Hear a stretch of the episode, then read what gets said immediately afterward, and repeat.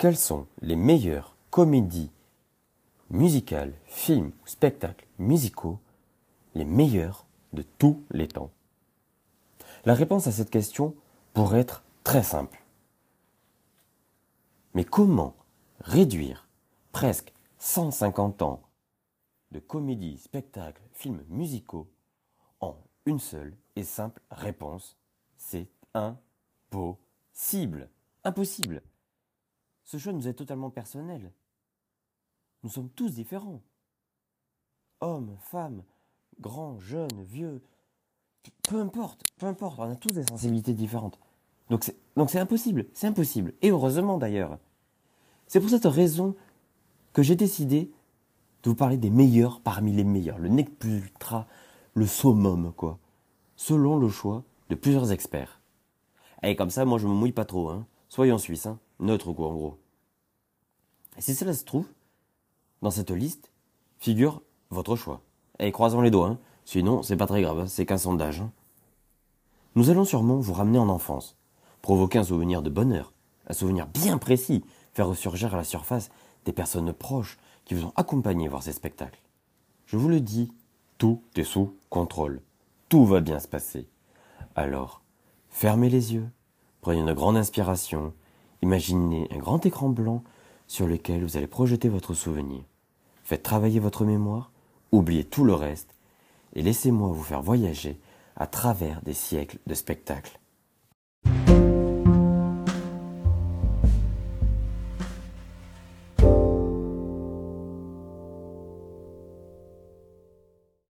Commençons notre voyage, remontons le temps et partons en 1939 avec Le Magicien d'Oz de Victor Fleming. Le Magicien d'Oz est un classique des American Fairy Tales. En aparté, ce que nous on appelle en France des contes de fées, transportant la jeune Dorothée, interprétée par la jeune et merveilleuse Judy Garland, de son Kansas natal à un monde merveilleux. Son succès au départ est lié à les fabuleuses illustrations de William Wallace Danslow et sa version théâtrale en 1902, ensuite régulièrement relancée par des adaptations médiatiques. Le magicien d'Oz est porté à l'écran avec un succès en 1939 par Victor Fleming pour la MGM. MGM, on connaît tous ce, ce nom-là parce que c'est la compagnie de production de films américains euh, avec le symbole euh, du lion qui rugit. Le film marque les esprits par son technicolor flamboyant et la qualité et la célèbre, surtout chanson, que vous allez entendre et reconnaître en quelques secondes. Je ne vous en dis pas plus, et on se retrouve après la pause musicale pour plus d'explications concernant le magicien d'Oz.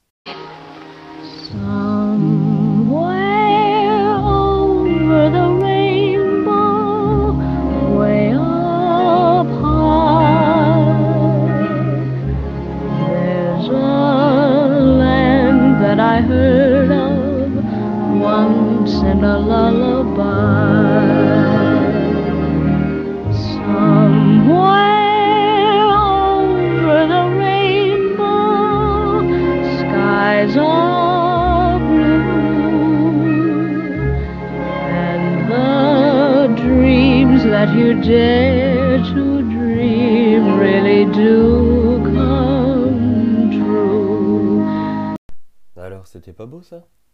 Mais oui, Somewhere Over the Rainbow, forcément. Avant de continuer à vous parler du reste, du pourquoi du succès, je vais juste m'attarder quelques minutes sur cette euh, chanson. Ce n'est pas un classique de Broadway, mais elle est devenue un hymne pour la communauté LGBT. Pourquoi? Comment? Je vais tout vous expliquer. On ne compte plus les artistes, toutes générations confondues, qui ont entonné cette chanson. Melody Gardot, Beyoncé, Phil Collins, Juliette Greco, Eric Clapton, Frank Sinatra et j'en passe des meilleurs. Ce tube planétaire, remis au goût du jour par le biopic euh, Judy de hum, comment il s'appelle euh, Rupert Gold, dans lequel l'actrice oscarisée Renée Zellweger incarne avec puissance la légendaire actrice et performeuse américaine Judy Garland, qui est aussi la mère de Liza Minnelli, tant qu'à faire, a été composée en une seule nuit par Harold Arlen et Herbert Stoddart. Comme je vous l'ai déjà dit euh, plus avant, euh, donc en 1939, le monde entier entend cette musique, cette chanson dans Le Magicien d'Oz. Cette œuvre cinématographique, voire chef-d'œuvre presque, certains considèrent ce film comme un chef-d'œuvre, est considérée comme la plus vue de tous les temps par la Bibliothèque du Congrès américain et va immédiatement rentrer dans l'histoire, cette ère inoubliable et incontournable des années 30, portée par la voix d'une enfant star, Judy Garland. Tranchant avec des chansons dynamiques et entraînantes, Over the Rainbow marque les esprits par sa douceur invitante, par une candeur illustrant si bien le souhait d'un monde meilleur, un monde idéal, parfait et coloré. Un monde caché derrière l'arc-en-ciel, où les soucis fondent comme des sorbets au citron, résonnent parfois dans les BO de plusieurs chefs-d'œuvre, dont King Kong. Au fur et à mesure des années, chacun a pu y projeter ses envies, sa vision, son ailleurs dans cette chanson. Over the Rainbow a par exemple été le déclencheur de la révolution homosexuelle et de l'avènement de la Gay Pride lors des émeutes de Stonewall le 18 juin 1969. Elle fut également une parenthèse apaisante lors de la Seconde Guerre mondiale. De nos jours, plusieurs artistes engagés dans la lutte contre l'homophobie interprètent cette chanson, que ce soit lors de Gay Pride, lors d'hommages à des attentats homophobes, ou par exemple juste un engagement et envie personnelle. Allez, fin de cette parenthèse et revenons à nos, moutons. En 1978, c'est au tour de Sidney Lumet, un célèbre réalisateur américain, d'adapter au cinéma The Wiz, comédie musicale créée en 1975 au Majestic Theatre de Broadway. Film produit par la Motown avec Diana Ross Michael Jackson dans les rôles principaux et à partir de là, le succès a vraiment explosé. Quittons les années 30 et partons en 1961 aux États-Unis avec la guerre des gangs à New York. Ça ne vous dit rien? Et si je vous dis West Side Story? Vous vous rendez compte, sur 11 nominations aux Oscars, 10 ont été remportées. 60 ans après sa sortie sur les écrans, West Side Story reste un incontournable de l'histoire du cinéma. On pourrait presque dire que c'est un film d'actualité. La guerre des gangs, les afros contre les Américains blancs, les latinos contre les blancs, les étrangers contre les nationaux, des comparaisons, il en existe beaucoup, beaucoup trop encore. Comment cette histoire d'un amour particulièrement contrarié a-t-elle pu à ce point marquer les esprits et la culture occidentale? Derrière ces rengaines et ces chorégraphies hallucinantes, c'est une vision de l'Amérique qui nous est représentée. L'histoire de ce film est assez simple. Tony aime Maria et Maria aime Tony. Sauf que on est bien sur une histoire d'amour, mais un amour impossible.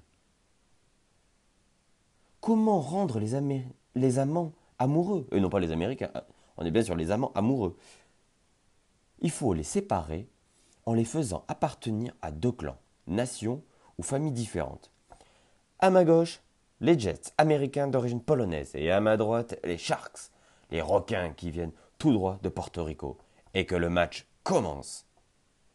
Cette histoire d'amour avec les deux amants qui s'affrontent, ça ne date pas totalement d'hier. Déjà depuis Homère et Chrétien de Troyes, les écrivains ont utilisé la même technique. Alors, pas se mentir, ce scénario nous rappelle quelque chose quand même. C'est parce qu'il est lourdement inspiré par Roméo et Juliette de Shakespeare. Coup de fou dans un bal, rivalité de clans, scène au balcon, règlement de compte, etc., etc., etc. La seule différence entre ces deux films, c'est que les parents ont un rôle très important dans Roméo et Juliette, alors que là, le réalisateur a décidé totalement de supprimer les parents des amoureux et de se recentrer sur les origines en mettant en avant les malheurs des héros avec une simple banale histoire d'appartenance sociale. Je vous le dis, West Side Story n'est pas qu'une histoire d'amour à l'eau de rose, mais bien le reflet d'une époque. Discrimination sociale, corruption, crime organisé, derrière les notes de musique de Leonard Bernstein, c'est une remise en cause de l'Amérique triomphante de l'après-guerre et de sa théorie de melting pot. Alors que Kennedy accède au pouvoir, le film montre que l'Amérique, que l'American Way of Life, ne restera, pour certains, qu'un simple rêve. Le public, quant à lui, n'a pas manqué de voir une toile réaliste des tensions actuelles qui existaient déjà entre bandes de jeunes prisonniers de leurs origines ethniques, sans parler des préjugés racistes.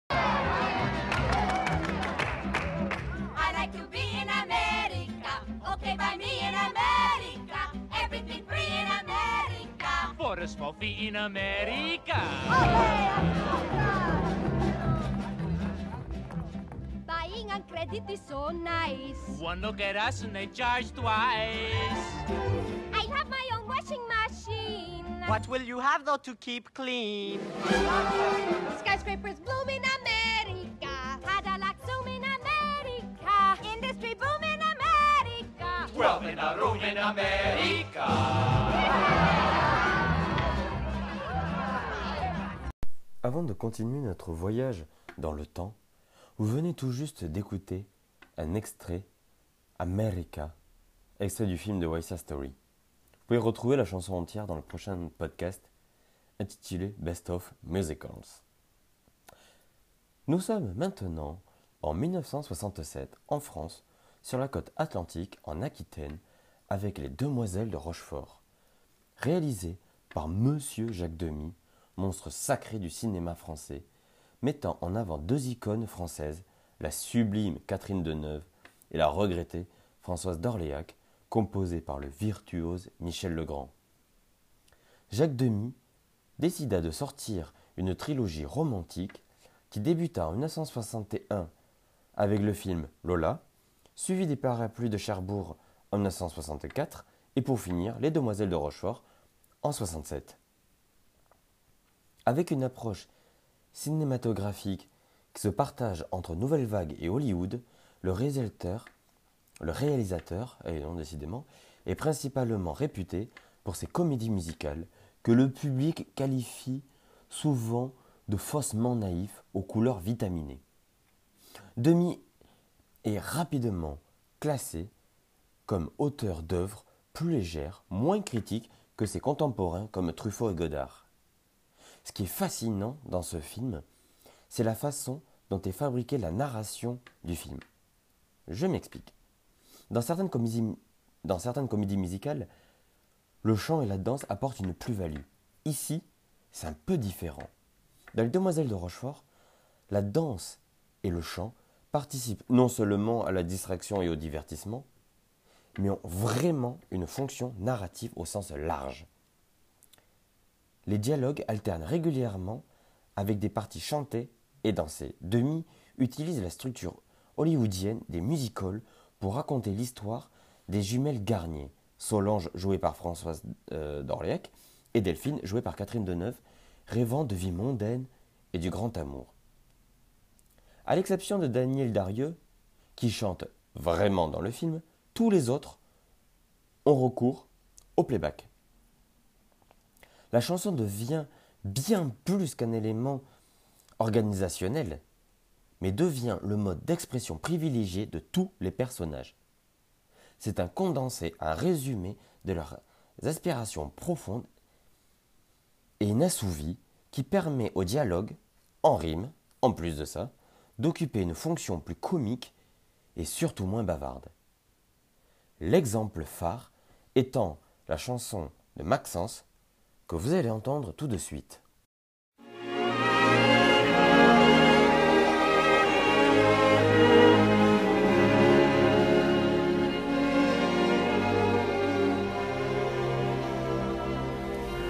Je l'ai cherché partout, j'ai fait le tour du monde.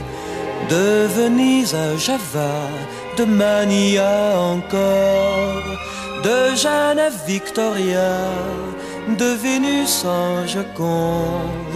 Je ne l'ai pas trouvée et je la cherche encore. Je ne connais rien d'elle et pourtant je la vois. J'ai inventé son nom, j'ai entendu sa voix, j'ai dessiné son corps j'ai peint son visage. Son portrait et l'amour ne font plus qu'une image. Elle a cette beauté des filles romantiques et d'un Botticelli le regard innocent. Son profil est celui de ces vierges mythiques qui hantent les musées les adolescents. Sa démarche ressemble aux souvenirs d'enfants qui trottent dans ma tête et dans ce temps rêvant. Sur son front, ses cheveux sont de l'or en bataille que le vent de la mer et le soleil chamaillent. Je pourrais vous parler de ses yeux, de ses mains. Je pourrais vous parler d'elle jusqu'à demain. Son amour, c'est ma vie, mais à quoi bon rêver? Je l'ai cherché partout, je ne l'ai pas trouvé. Il pourrait nous parler de ses yeux, de ses mains. Il pourrait nous parler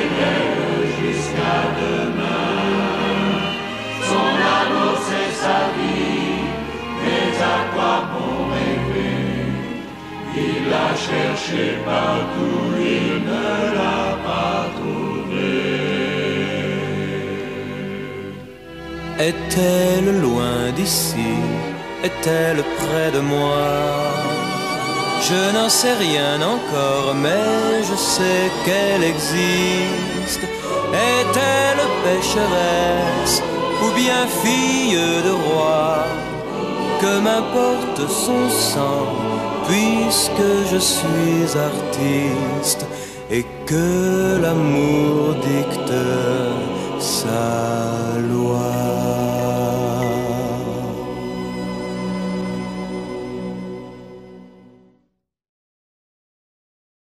La chanson engage des rapports de force entre les personnages.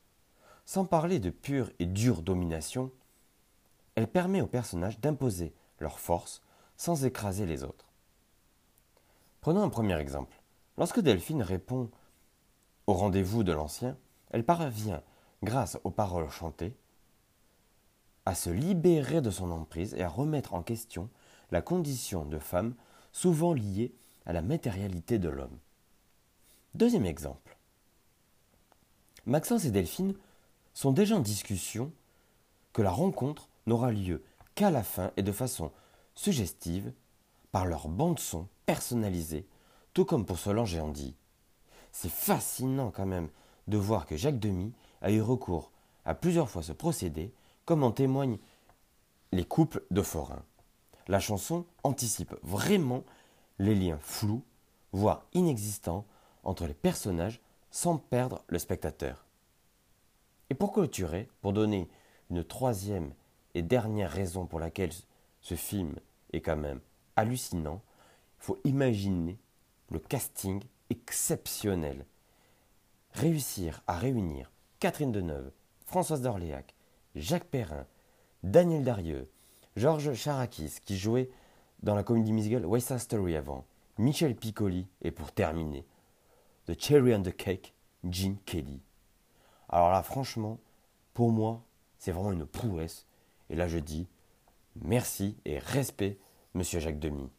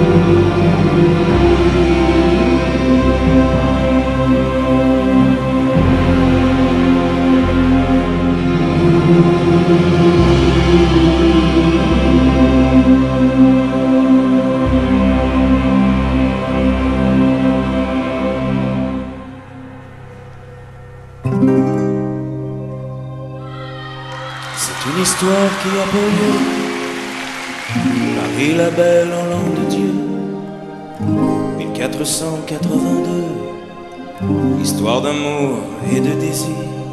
Nous les artistes anonymes, de la sculpture ou de la rime, tenterons de vous la transcrire pour les siècles à venir. Il est venu le temps des cathédrales. Le monde est entré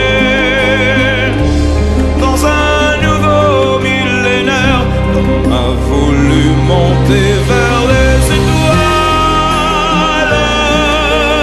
écrire son histoire dans le verre ou dans la pierre.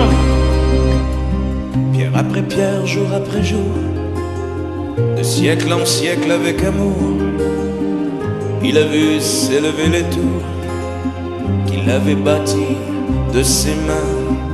Les poètes et les troubadours ont chanté des chansons d'amour qui promettaient tout genre humain de meilleurs lendemains. Il est venu le temps des.